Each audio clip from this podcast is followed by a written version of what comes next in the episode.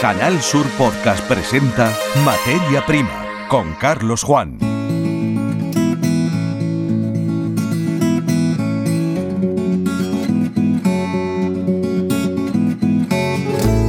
Bienvenidos al último programa de la temporada 2022-2023 de la saga Materia Prima en el podcast de Canal Sur Radio y Televisión. Desde el jueves 8 de septiembre de 2022 hasta el jueves 29 de junio de 2023 han ocurrido en Andalucía y fuera de Andalucía, aunque con repercusión en esta tierra, muchas cosas, muchísimas. Algunas de ellas las que hemos considerado importantes, significativas o en algunos casos curiosas, han tenido su reflejo en este podcast. En este episodio hemos hecho una selección de ocho asuntos que en la agenda agraria y ganadera han destacado a lo largo del curso que ahora acaba. Lo recordamos con un pequeño contexto y un fragmento de audio de unos dos minutos en cada uno de estos ocho asuntos con las voces de sus protagonistas. Aquí comienza Materia Prima.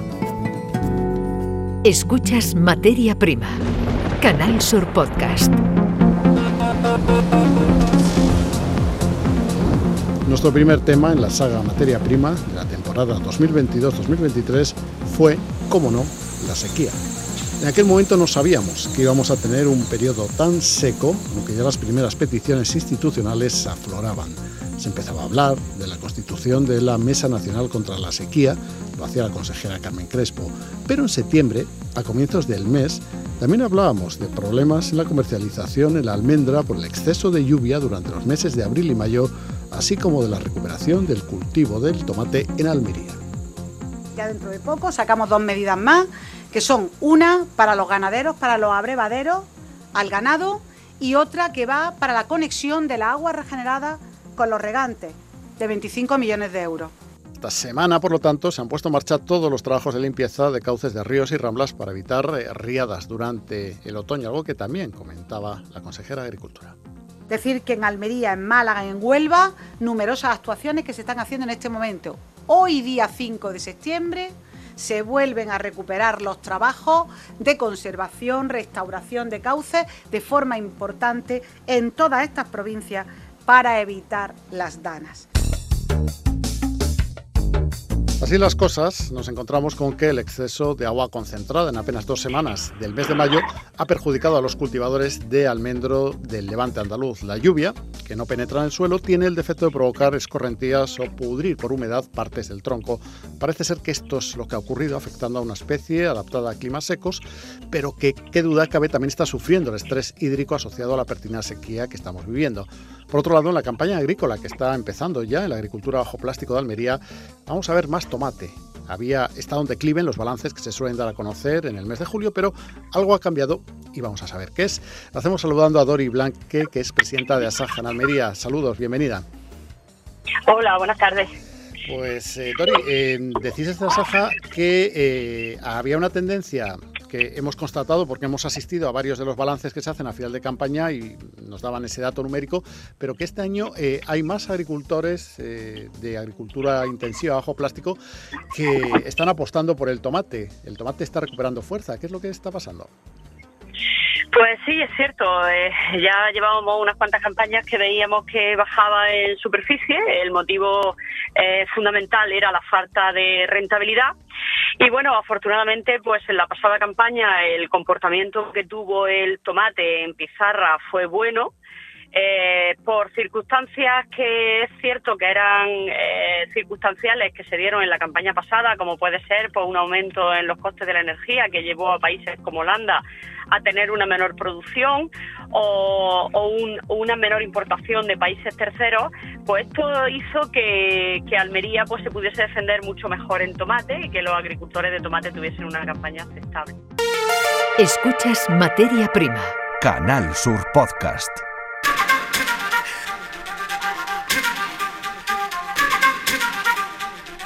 El 13 de octubre contábamos en materia prima que Andalucía era la región invitada en la edición correspondiente al año 2022 de la Feria Fruit Attraction, celebrada en Madrid.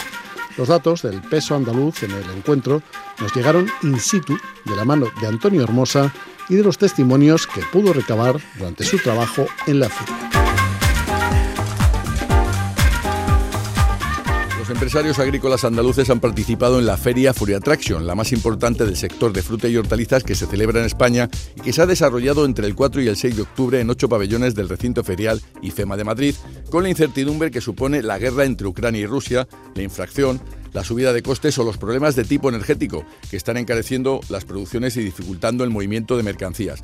El presidente de Única Group, José Martínez Portero, mantiene que lo están superando apostando por la calidad, la investigación y la innovación. La agricultura tiene los retos de alimentar a 500 millones de europeos. Eso es un reto que yo le veo ahora mismo que es lo que tiene, y hay que alimentarlo de una manera sana y, y buena. Son un reto positivo. ¿Retos negativos? Pues bueno, pues todo lo que tenemos liado con, con las subidas de costes, que son muchísimos, y la subida de, sobre todo del gas, de la electricidad, etcétera. Pero bueno, que si, si sube esto un 20% y los eh, márgenes podemos venderlo al mismo precio, un poquito más, pues a seguir viviendo. José Antonio Ibarra representante de las empresas de semillas, también valora como fundamental esta feria para mantener muchos contactos. Esta feria es muy diferente porque aquí lo que vamos a buscar a la gente que viene de fuera, a la gente que realmente nos compra nuestras semillas y la verdad es que para nosotros esta feria, como la de España y Madrid, luego tenemos la de Berlín, que es una de las mejores, pero que esta la verdad que está haciendo muy, muy, muy buena, de las mejores. 200 empresas andaluzas han estado presentes en esta feria ocupando completamente el pabellón número 9. Jesús Barranco, de la empresa La Unión, valora la importancia de esta feria que llega al inicio de la campaña. Nosotros facturamos unos 330 millones de euros eh, al año, trabajamos con más de 3.500 agricultores, damos empleo directo a más de 1.500 personas, en directo tenemos cerca de los 25.000 y claro, esto es un trabajo de, mucho y que afecta mucho y que es muy bueno, que muy bonito que se ponga en valor, y que se comunique y que se sepa todo lo que se hace desde Almería para el resto de Europa. Escuchas Materia Prima, Canal Sur Podcast.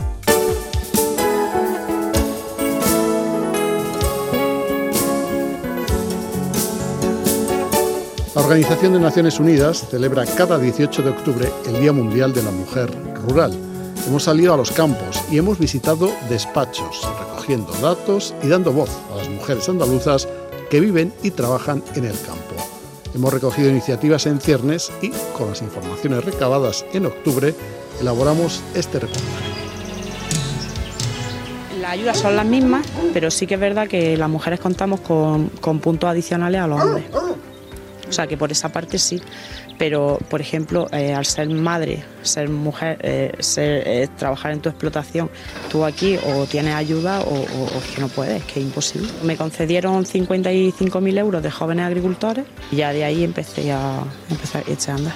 A punto estuvo de tirar la toalla porque las trabas burocráticas son muchas y la formación también hay que hacerla por el camino, pero el esfuerzo le ha merecido la pena. E ir pegando palos de ciego.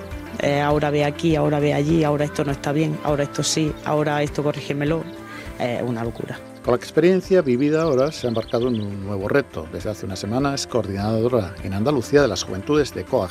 Pretende ayudar a otras mujeres como ella y recuerda que si hay un proyecto de vida en el campo, existen ayudas para emprenderlo. Advierte de que los hijos no son y no deben ser, por lo tanto, una traba.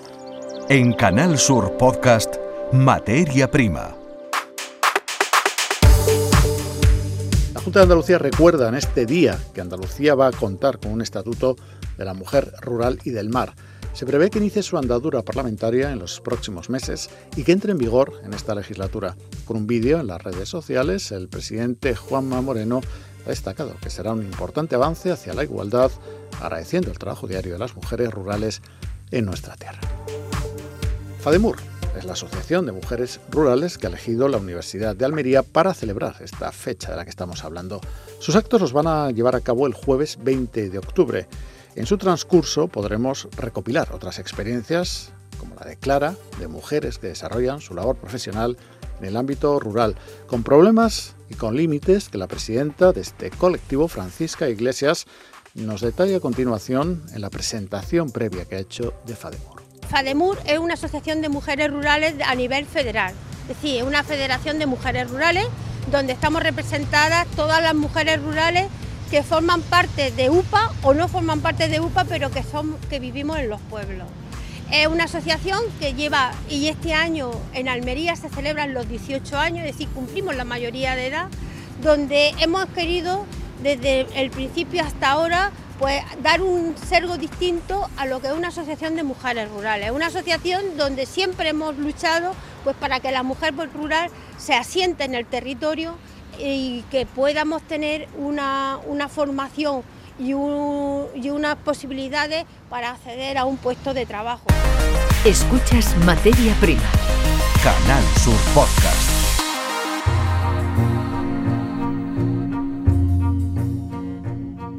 José Tejero, presidente de la Sociedad Cooperativa Andaluza Las Marismas, radicada en Lebrija, nos cuenta en este fragmento cómo transcurrió la visita que en el mes de noviembre hizo el rey de España Felipe VI. También nos relató cómo se fundó esta importante fuerza económica del Bajo Guadalquivir, así como el reto que en ese momento vivía el tomate destinado a la producción de alimentos, el llamado tomate industrial que se cultiva al aire libre. La cooperativa en su origen eh, se crea para eh, entrar en competencia en el mercado, para defender los precios de los productos agrarios de nuestros agricultores y, de abaratar la compra de, insumos, para, comprar en más volumen y, tener mejores precios. Eso es en un principio, ya luego, pues, eh, debido al carácter emprendedor de, los socios y de esta cooperativa, pues eh, se en el tema agroalimentario, eh, tanto con una desmotadora de algodón como de concentrado de tomate. El concentrado de tomate, la verdad, que supone un gran, una gran inyección a, nuestra cooperativa. Es el 65% de la facturación que, tenemos.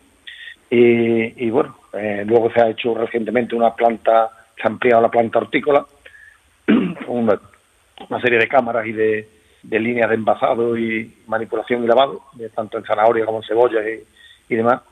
Eh, y bueno, la verdad que de lo que en principio era una pequeña nave de sus inicios para manejar los, pocos insumos, ahora mismo tenemos un volumen bastante grande de, compra y, y venta. Bueno, en la preparación de esta entrevista pues hemos aprendido especialmente la diferencia que existe entre el tomate destinado al consumo, que va a los lineales de los supermercados y a las eh, tiendas y fruterías, lógicamente también, y el llamado, eso y el llamado tomate industrial que eh, ahí ustedes cultivan al aire libre y no en invernaderos y que eh, va directamente a la industria, ¿no? Efectivamente, el tomate, como bien dices, está el tomate fresco, que es el que se conoce, el que se ve en los supermercados, y luego está el tomate que nosotros cultivamos, que es el tomate de industria, un tomate que se madura eh, al sol completamente y que tiene unas propiedades, la verdad, muy, muy, muy buenas eh, por las características de nuestra tierra. Nuestras tierras son de, es los sedimentos del antiguo lago Ligustino, unas tierras arcillosas con una textura una, una textura arcillosa, pero con una estructura bastante fuerte en la que se madura con las temperaturas que tenemos en esta zona en los meses de, julio y agosto, son temperaturas bastante altas, el tomate se madura totalmente al sol y, alcanza unos bris y una riqueza eh, bastante interesante. Canal Sur Podcast.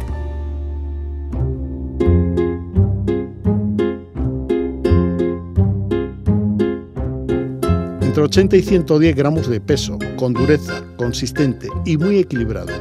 El tomate amela se cultiva desde el año 2015 en la costa tropical, dentro del término municipal de Motril. Hemos conocido el vínculo que en la cooperativa motrileña La Palma tienen entre Japón y Andalucía gracias a este tomate. A finales de noviembre nos lo contaba el presidente de la cooperativa, Pedro Ruiz. una historia muy bonita, que el hijo del agricultor, pionero en este proyecto que comenzó en el año 1996 allí en, Japón, tuvo, bueno, eh, decidieron de su formación agrícola hacerla aquí en la cooperativa, La Palma, en el año 2011-2012. Eh, estuvieron viendo posibilidades en Centro Europa, Holanda, en Estados Unidos, y por nuestra manera de pensar, de trabajar, de mimar a los agricultores, de buscar puntos premios, el trato, y como cooperativa, pues decidieron que esta formación agronómica agrícola la, hiciera la completar aquí en España y en La Palma. Eh, estuvo ocho meses y bueno, como, como el encanto que tenemos esta tierra tan magnífica andaluza, pues se quedó maravillado de nuestro territorio, de la costa tropical y al año nos invitaron a conocer su modelo productivo y estuvimos allí pues en el año 2014-2015. y la verdad que nos quedamos maravillados del modelo productivo que tenían, del mismo hacia, hacia estos cultivos, hacia el tomate.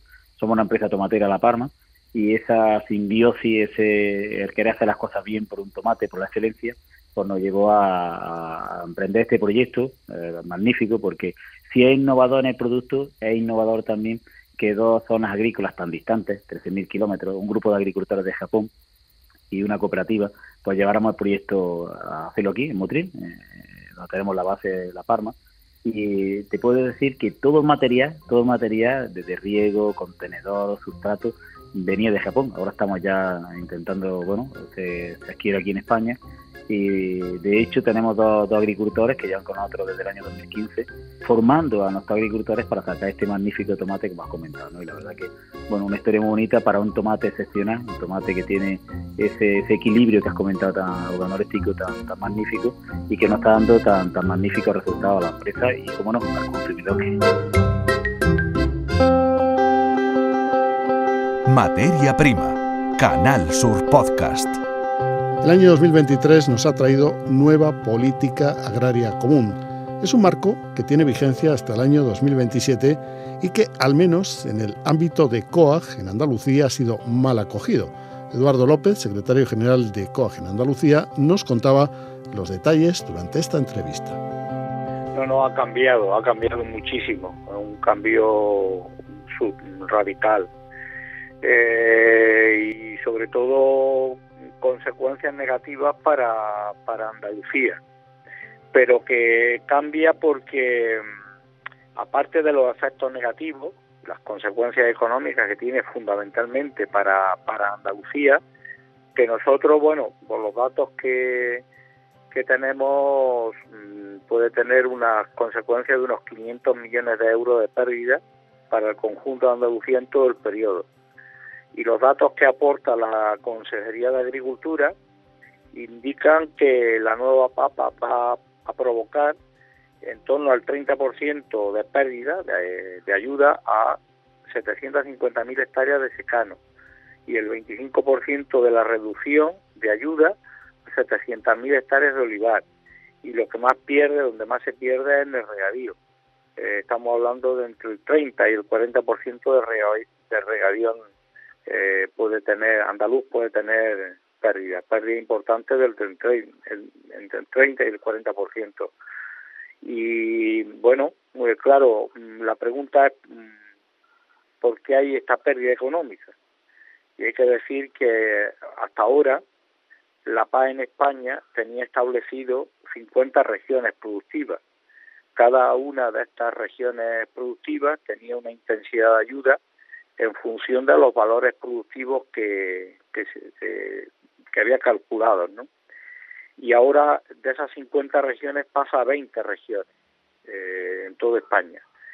Como Andalucía tiene los valores del derecho por hectárea más altos, eh, tenemos menos derechos. Nuestras explotaciones tienen más derechos al ser, al ser más pequeñas, pero tienen derechos más altos eh, al reducir el número de regiones de 50 a 20 y aplicar una convergencia, eh, pues los que están por arriba, los agricultores que están por arriba en ese en esa región tienen que descender para los que estén por debajo suban y ahí es donde se, se pierde eh, un, importante cantidad de dinero, ¿no? Y luego hay otro capítulo que son los ecoesquemas. Hasta ahora el 30% del, del presupuesto iba a pago verde, que prácticamente todos los agricultores y ganaderos lo percibían, pero a partir de ahora eh, se aplica otra fórmula. Durante el mes de marzo nos fuimos de pastoreo con la Asociación de Pastores por el Monte Mediterráneo trabajan con instituciones públicas, como el Consejo Superior de Investigaciones Científicas. Quisimos conocer más de cerca su trabajo. Hablamos con un miembro de su junta directiva, Alejandro Gallego. Muchísimas gracias por, llamarnos interesados por nuestro trabajo.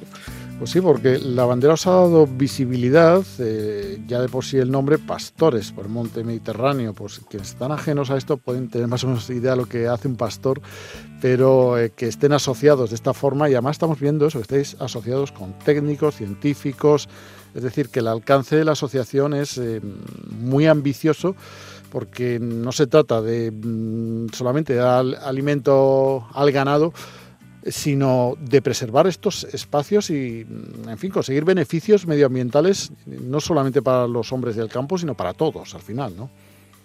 Efectivamente, eh, la, gente de ciudad cuando decide pasar un fin de semana en, en el campo, en un espacio natural, eh, muchas veces no se da cuenta de la importancia que tienen los agricultores y los, los ganaderos extensivos en la configuración de esos espacios, ¿no? Esos no estarían así si no fuesen, vamos, diseñados y protegidos por, por estas personas que viven en el medio rural. Y para nosotros es fundamental darlo a conocer tanto a la sociedad en general como el papel que hacemos de, de correa de transmisión entre las necesidades de los, de los pastores y lo, lo, que se hace tanto universidades, centros de investigación y las decisiones que toman los políticos eh, para defender este medio ambiente y, y la producción de alimentos de calidad. Bueno, vemos que no todo, bueno, evidentemente cuando se crean colectivos para lograr una realidad que se considera deseable, porque si no, si todo está conseguido ya, pues poco más se puede hacer salvo publicitarlo. Eso sería más propio el turismo, pero el, medio ambiente, las zonas de pastoreo, pues no, no se están a ese nivel ni mucho menos, sino que tienen, tenéis por delante, nos decís, es una comunicación que realizáis vosotros mismos, retos importantes. Y estamos viendo algunos de ellos algunos conocido, abandono de la ganadería extensiva por falta de rentabilidad, pero otro nos llama la atención, como el de las carnes vegetales. Bueno, eh, ¿qué pasa? Que hay pocos ganaderos, básicamente, hay poca ganadería extensiva, por empezar por el primero. Eh, pues hay poca, hay poca y además ha ido desapareciendo a lo largo del tiempo. Ten en cuenta que los precios de, de los animales se han mantenido prácticamente estables en los últimos 30 años, eh, mientras que los precios de los insumos y de las necesidades que tienen estos ganaderos pues han ido aumentando con el tiempo. Escuchas Materia Prima. Canal Sur Podcast.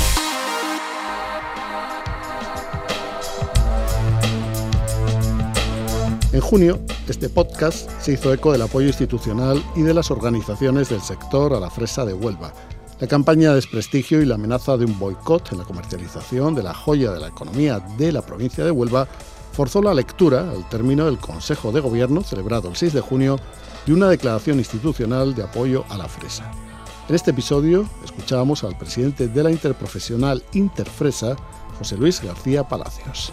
Ha sido unos días amargos eh, en el sector de los frutos rojos y a pesar de que podemos decir que pudiéramos Mm, estar casi acostumbrado a los recurrentes ataques que este sector pues acumula durante décadas, es cierto que bueno, se dan unas, unas circunstancias menos desfavorables, otras más desfavorables, menos, menos desfavorables en el sentido de que ha sido una campaña intentando eh, tirar por debajo de la línea de flotación en un momento en el que la campaña de recolección de, de la fresa, de la reina de las vallas, que se cultivan en, Huelva, pues está recién finalizada, con lo cual el impacto comercial para esta campaña ha sido bajo.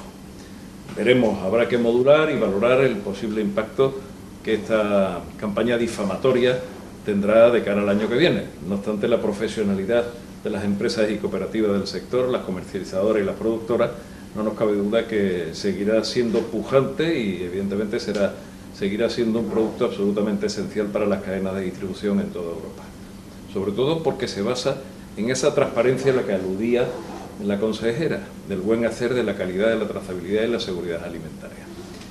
Pero no quiero dejar pasar ni un segundo más, más que agradecer en nombre de todo el sector al Consejo de Gobierno de la Junta de Andalucía por esta declaración de apoyo y respaldo institucional al sector de los frutos rojos, porque en ocasiones, eh, a pesar de tener, entre comillados, los músculos entrenados ante este tipo de afecciones, pues hemos notado en, otras ocasiones pues alguna orfandad institucional. Y, la zona más, o el momento más desfavorable de este recurrente ataque que hemos sufrido en estos días atrás es precisamente el, no la falta del respaldo del gobierno central, sino que ha sido un poco la altavoz de, a nivel europeo, incluso haciendo referencia a una situación en la que no hemos entendido no comprendíamos y evidentemente no asumimos como, como ni muchísimo menos real, sino una cuestión absolutamente ficticia. Entendemos que que fruto de la desinformación, y queremos dejarlo ahí, fruto de la desinformación. Porque nosotros, el sector es un sector empresarial, cooperativista y profesional antes de todo eso. Y nosotros nos debemos a nuestros proveedores, a nuestros trabajadores, a nuestros clientes y sobre todo a la sociedad en la que desarrollamos una actividad que genera empleo y riqueza.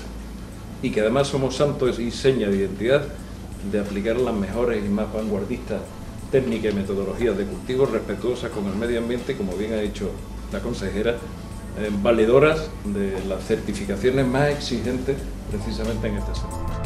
Escuchas Materia Prima, Canal Sur Podcast. Saboreando la riqueza y beneficiándonos de la salubridad de la producción agrícola y ganadera de Andalucía, nos vamos de vacaciones. Les deseamos feliz descanso durante los meses de julio y agosto. Muchas gracias por estar al otro lado de este canal de comunicación llamado Internet. A todos, feliz verano. En Canal Sur Podcast han escuchado Materia Prima con Carlos Juan.